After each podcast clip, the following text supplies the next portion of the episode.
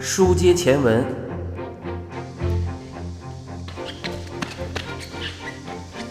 鞋底划过，发出咻咻的声音，几乎在同时传来细小的破裂声。对草剃来说，这声音令人怀念。草剃站在体育馆入口往里看，汤川正在靠近入口的球场上握拍奋战。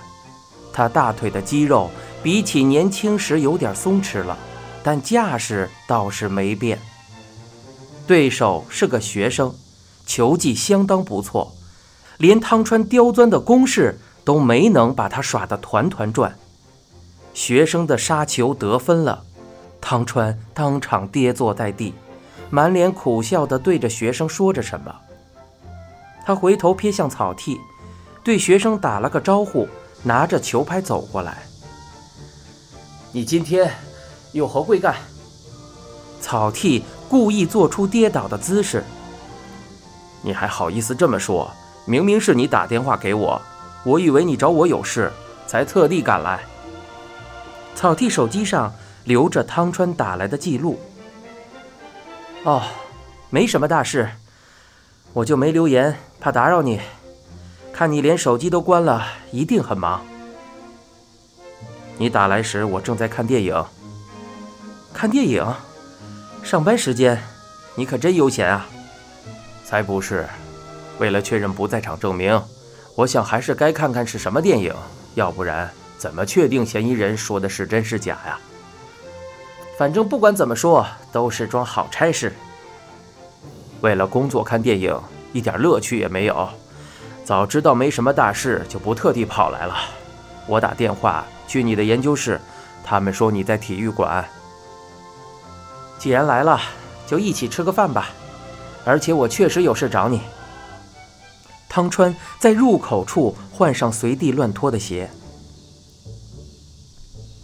草剃问道：“什么事？”汤川边迈步边说道：“那件事。哪件事？”汤川停下，把球拍往草剃身上一戳。电影院的事。他们走进大学旁的小酒馆，读书时还没这家店。两人在最里面的桌子落座。草剃一边给汤川倒啤酒，一边说道：“嫌疑人说他们去看电影是在案发的十日，嫌疑人的女儿则在十二日告诉同学这件事。”刚才我已经确认过了，我去看电影，就是为了做事前准备。汤川问道：“从他同学那里听来的结果如何？”还很难说，根据那女孩的话，没什么不自然的。上野石香就是那个女孩。她表示，在十二日那天，的确听花冈美里提起和母亲去看电影的事。石香也看过那部电影，两个人聊得很起劲儿。汤川说：“案发两天后才说起，有点可疑。”没错，看过电影之后，如果想和同学讨论，照理说隔天就会说。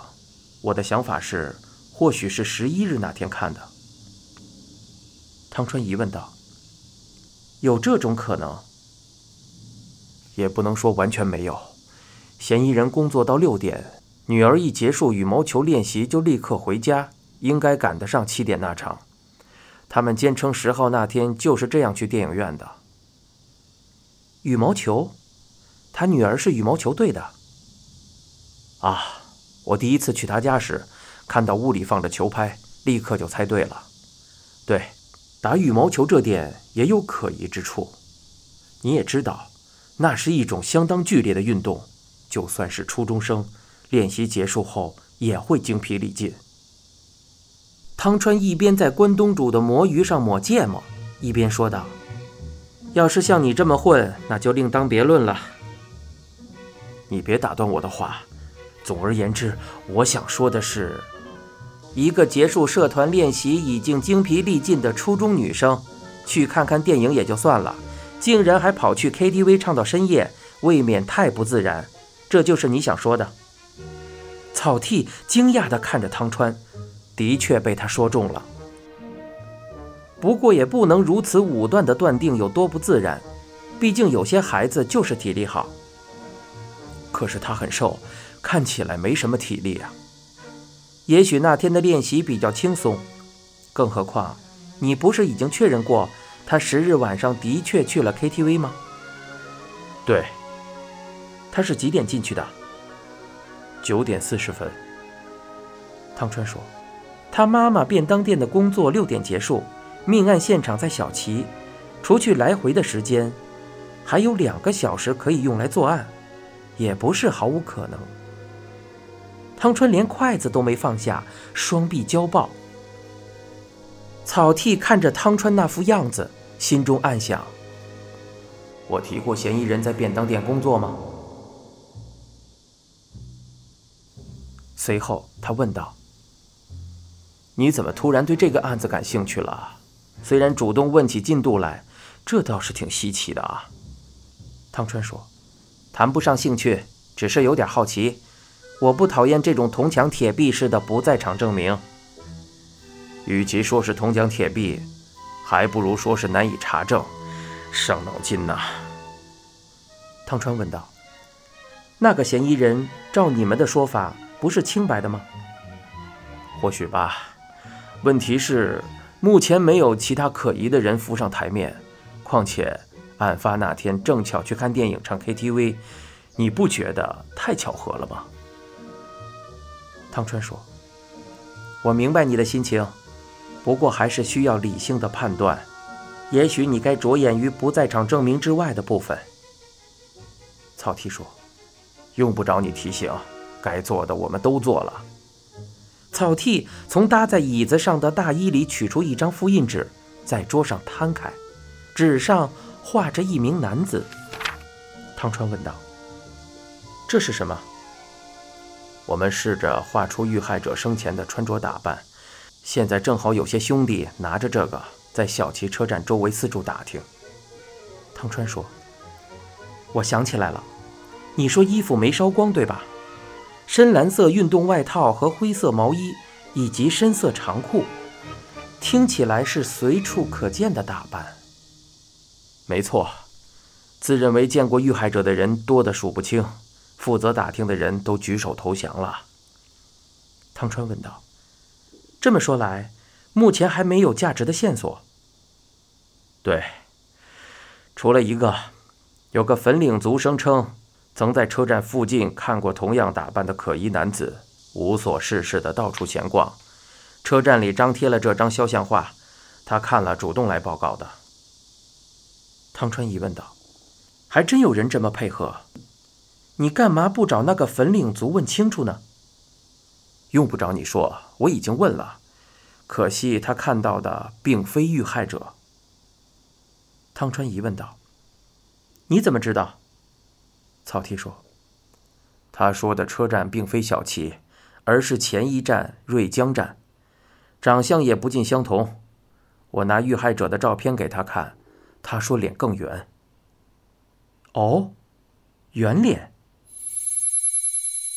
草剃说：“干我们这行的，就得不断品尝挥棒落空的滋味，和你们这种只要道理讲得通就能获得肯定的学者可大不相同啊。”草剃一边捞起煮烂了的马铃薯，一边说：“汤川毫无反应。”草剃抬头一看，只见汤川双手轻握，瞪着空中。草剃明白，这位物理学家已陷入沉思。